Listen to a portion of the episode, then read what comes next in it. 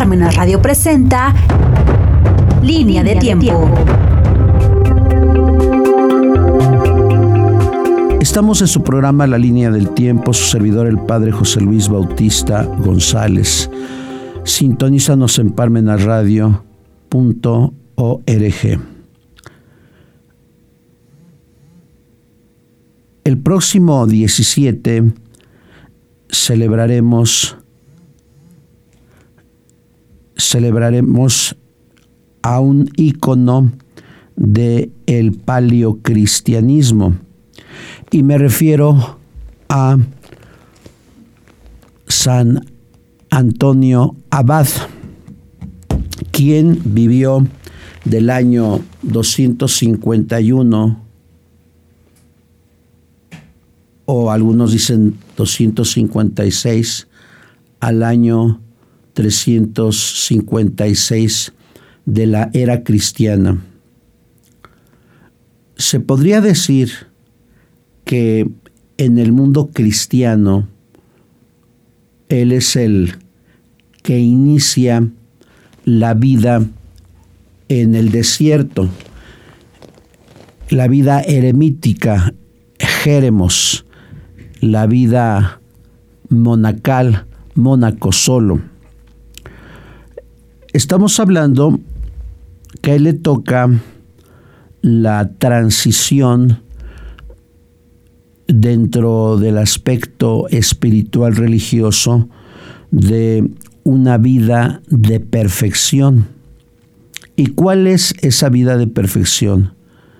La perfección del martirio a la perfección de la vida ascética. En algún programa aquí de Parmenas Radio he hablado sobre el martirio. Y yo les he comentado que la palabra martirio, martireos, martiró, martirión, mártir o martirio, significa testigo o testimonio. Y es precisamente que a través de esta palabra que no se castellanizó, sino que quedó emblemáticamente hablando en la gramática castellana del griego, sin traducción al español, pero con una característica. Si la palabra mártir en griego significa testigo o martirión testimonio, ¿cuál es la característica que se le da? Se le da precisamente la característica del que derrama la sangre. El que derrama la sangre por el otro. Y esto es importante entenderlo porque ustedes recordarán que el cristianismo, partiendo de la cultura judía, fue mal visto porque la predicación de Jesús atentaba contra la ley mosaica, contra la alianza, contra la observancia terrible del Shabbat, contra la prescripción de la ley de la pureza ritual, etc.. Por eso hubo persecución y muerte a los primeros testigos del Evangelio porque siguieron el ejemplo de Jesús. Si Jesús al final fue martirizado, fue muerto, fue ejecutado, fue porque su pensamiento no concordaba con el pensamiento de los judíos. Por eso consideraban los judíos que el cristianismo era una secta que se apartaba de los ideales judaicos.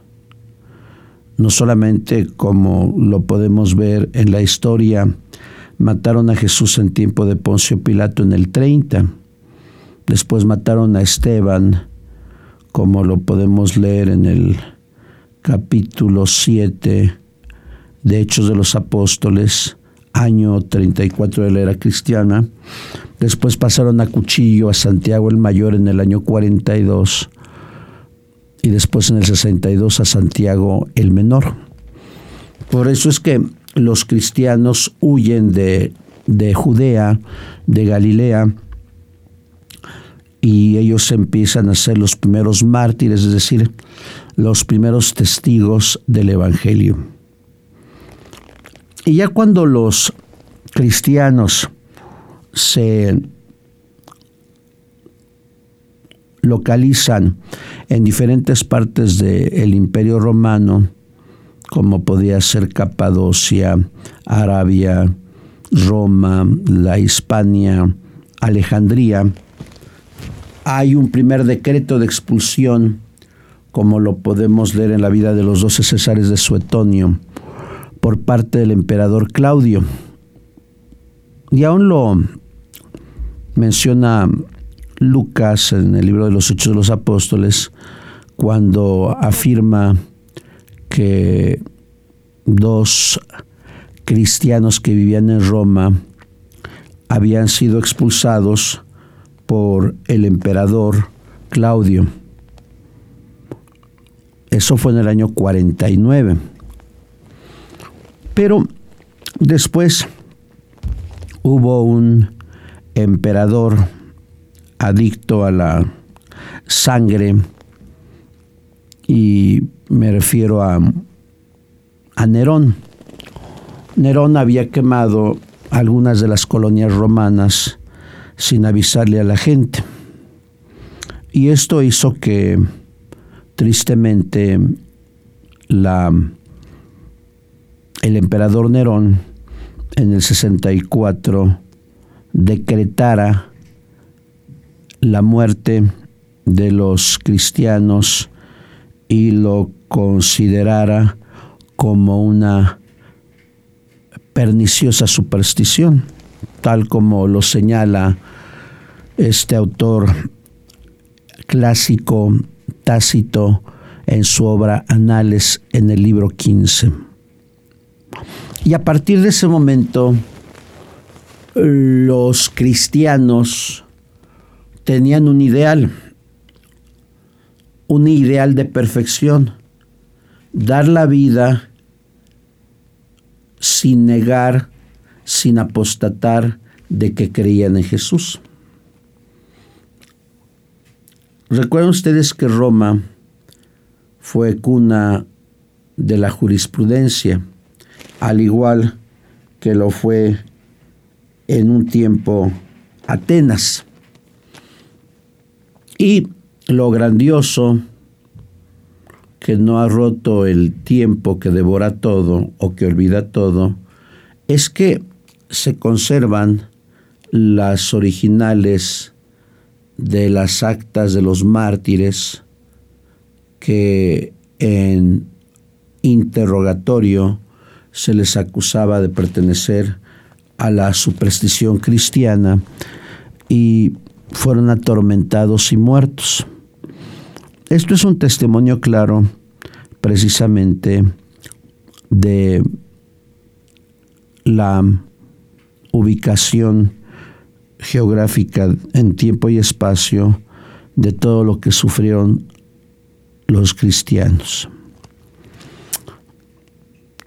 Hay algunos historiadores como Villoslada, Olmedo, Daniel Robs, eh, que consideran que en el vasto imperio romano hubo nueve persecuciones, que fueron persecuciones imperiales, desde Nerón en el año 64 hasta Diocleciano en el año 304.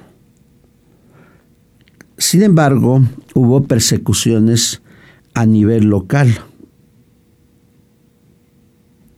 pero sí concluyen en el 304 y luego 305.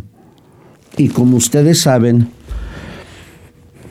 y en eso concuerdan todos los historiadores serios, que Constantino en el 312, quien estaba aliado con Licinio en un triunvirato, pelearon contra Magencio, pelearon contra Magencio, pero Constantino, pero Constantino indudablemente tuvo esta visión revelado Jesús y decía, con este signo vencerás. Y es precisamente Constantino quien, cuando concluye su victoria en la batalla del puente Milvio en el 312 y logran derrotar a Magencio, Licinio y él, y él firman un edicto en Milán, al norte de Italia, después de haber ganado la batalla. Y, y estos dos personajes afirman que a partir de ese momento, con el edicto de Milán, se va a tolerar la superstición cristiana. Le llamaban superstición porque recuerden que había en el Imperio Romano una religión de imperio, la misma que fue adoptada por los griegos. Recuerden ustedes que culturalmente Grecia conquistó a Roma y por las armas Roma conquistó a Grecia. Ahora, es un hecho innegable que después de que hay, después de que ya no hay persecución contra la Iglesia Católica, entonces pensaron cuál va a ser el ideal de perfección. Si la perfección era morir por Jesús, no porque los cristianos lo buscaran, sino por el odio, o como dice el autor del Apocalipsis, por la bestia que es Nerón, entonces es importante descubrir entonces cuál sería el paradigma de perfección. ¿Y cuál es el paradigma de perfección? El la ascesis, lo que sería por algunos autores el martirio interior. ¿Y cuál es el martirio interior? La renuncia de sí a través de la oración, del ayuno y de las obras de caridad. Y esto pues da por resultado precisamente que el ser humano minara, cambiara de la perfección en el martirio a la perfección en la vida ascética. Y esto fue precisamente lo que realizó San Antonio Abad. Él tuvo el inicio de la conversión en una celebración cuando escuchó del capítulo 19, versículo 21 de Mateo, esto. Si quieres ser perfecto, vende lo que tienes, dale el dinero a los pobres, después sígueme y tendrás un tesoro en el cielo. Para Mateo, él había seguido radicalmente a Jesús con el ideal de perfección, Mateo, y lo siguió radicalmente, y lo siguió profundamente. Pero Mateo, recordarán, era recaudador de impuestos, era jefe de publicanos, era un hombre de dinero. Y ustedes también recordarán a otro publicano, Nicodemo. ¿Qué es lo que hizo Antonio? Antonio vendió sus bienes y era un hombre de dinero, lo repartió a los pobres, como lo hacían los primeros cristianos en las primitivas comunidades cristianas, y después siguió radicalmente a Jesús, innovando el sentido de la vida en el desierto con las características propias de el cristianismo. ¿Por qué?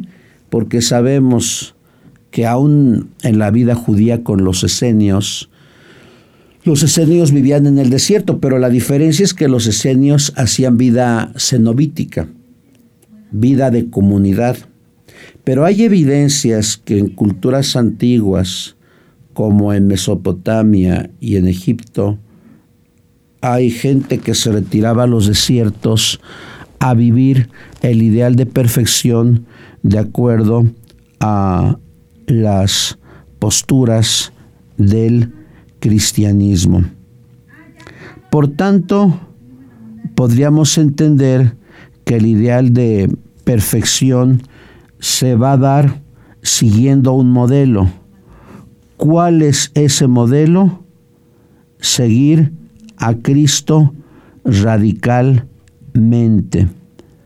El ideal de perfección será Jesús.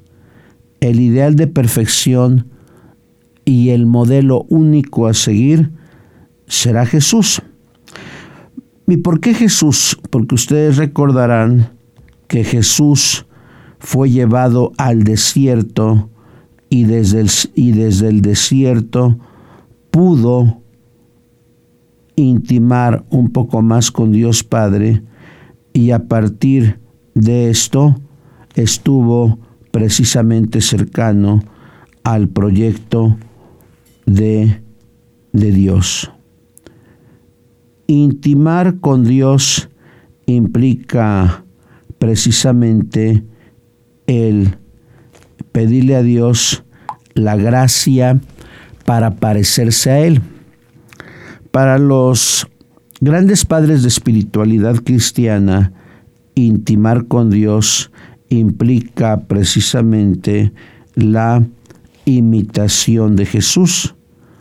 Si ustedes recordarán, hay un famoso libro del el medioevo de Tomás de Kempis que se intitulaba Imitación de Cristo. Y ya yo creo que en este libro están los parámetros para imitar a Cristo e imitarlo como debe uno de hacerlo. La imitación de Cristo comporta por parte de los fieles una expresión profunda de fe y de amor. Esa sería la imitación de Cristo. Pero algo importante que también hemos de señalar es precisamente que la primera biografía, o podríamos llamarlo el primer bestseller de venta de una biografía, fue precisamente la vida de San Antonio Abad. Fue el primer libro estilo biografía de un santo que se publica en el siglo IV de la era cristiana. Claro, estaba el ideal del martirio en un principio, y el ideal del martirio comportaba la muerte violenta por ser cristiano y empezaba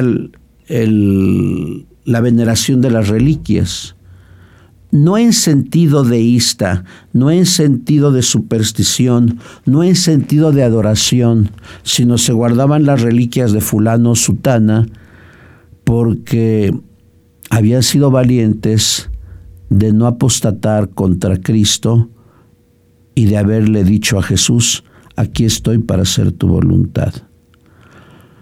Si existe ese ideal, entonces eh, este ideal varió en los santos. Es decir, los hombres y las mujeres que no murieron violentamente, pero que vivieron una vida de perfección, de renuncia y de amor. Hay una famosa frase de este escritor que ha sido rehabilitado en los últimos tiempos, y me refiero a Tertuliano, una Dalid de la apología. Claro, al final terminó siendo montanista, pero Tertuliano decía, hemos esperado el martirio y nos hemos quedado con los brazos cruzados, porque él no murió mártir, no le tocó una persecución, porque, insisto, los mártires cristianos no buscaban la muerte ellos, sino que estando en determinado lugar, si se recrudecía una persecución contra el cristianismo, pues ellos tristemente tenían que morir por la causa del maestro. Ahora bien, hay dos libros que ojalá pudieran leer, Exordio Martiriorum de Tertuliano y otra Apología del Martirio de Orígenes. Imagínense, Tertuliano fue testigo, cuando era laico, de que allí en el norte del África, en el año 197, los soldados romanos se llevaron a un grupo de cristianos que estaban celebrando la Eucaristía. Y hay una frase que me impacta de Tertuliano al afirmar, cuando ustedes fueron conducidos al calabozo, no fueron solos. El Espíritu Santo bajó con ustedes y les dio la fuerza. Y eso es cierto. San Pablo dice que nada, nada es sin la acción del Espíritu Santo. Que no podemos invocar a Jesús sin la acción del Espíritu Santo. Que no podemos llamar a Jesús Cristo sin la acción del Espíritu Santo. Eso es importante, eso es importante. Eh, y esto lo debemos de entender desde un punto de vista grandioso. ¿Y por qué? Porque la acción de Dios sobrepasa, sobrepasa la acción de Dios sobrepasa toda inteligencia, todo pensamiento y todo razonamiento. Por eso es importante, es importante que cada uno de nosotros entienda lo que sería la perfección, porque lo que dice Jesús es grandioso. Si tú quieres ser perfecto, vende lo que tienes, dale el dinero a los pobres, después sígueme y tendrás un tesoro en el cielo. Son pocos que, los que lo han hecho. En orden cronológico, San Antonio Abad, San Agustín, San Benito de Nurcia, San Francisco, San Luis Gonzaga. Son pocos los que renuncian a sus bienes. ¿Por qué? Porque el mundo de hoy nos dice, acumula tesoros, sé importante, sé rico. Y en cambio, el mundo cristiano nos pide lo contrario. ¿Qué sería lo contrario? Si quieres ser imperfecto, acumula bienes. Si nosotros aspiramos al ideal de la perfección, es lo que intentó a ser precisamente San Antonio al renunciar precisamente a los bienes que él tenía. Al renunciar a los bienes que él tenía y tenía bienes suficientes. ¿Por qué? Porque él consideró que la perfección indudablemente se daba a través de la renuncia de los bienes materiales. Y un santo escribe su biografía. ¿A quién me refiero? Me refiero a el gran defensor de la divinidad de Jesús en el concilio de Nicea en el 325. ¿Y a quién me refiero? A San Atanasio. Atanasio era diácono de el obispo Alejandro allá en Alejandría. Y a él le tocó precisamente luchar por estos ideales. Y Atanasio, que conoció a Antonio Abad y que probablemente fue su maestro en la oración, fue el que escribió la biografía de la, biografía escrita y publicada por los monjes de Oriente y Occidente, y me refiero a la vida de San Antonio. Pues el tiempo es demoledor. La próxima semana voy a continuar hablando ya explícitamente de la biografía de San Antonio. Muchas gracias.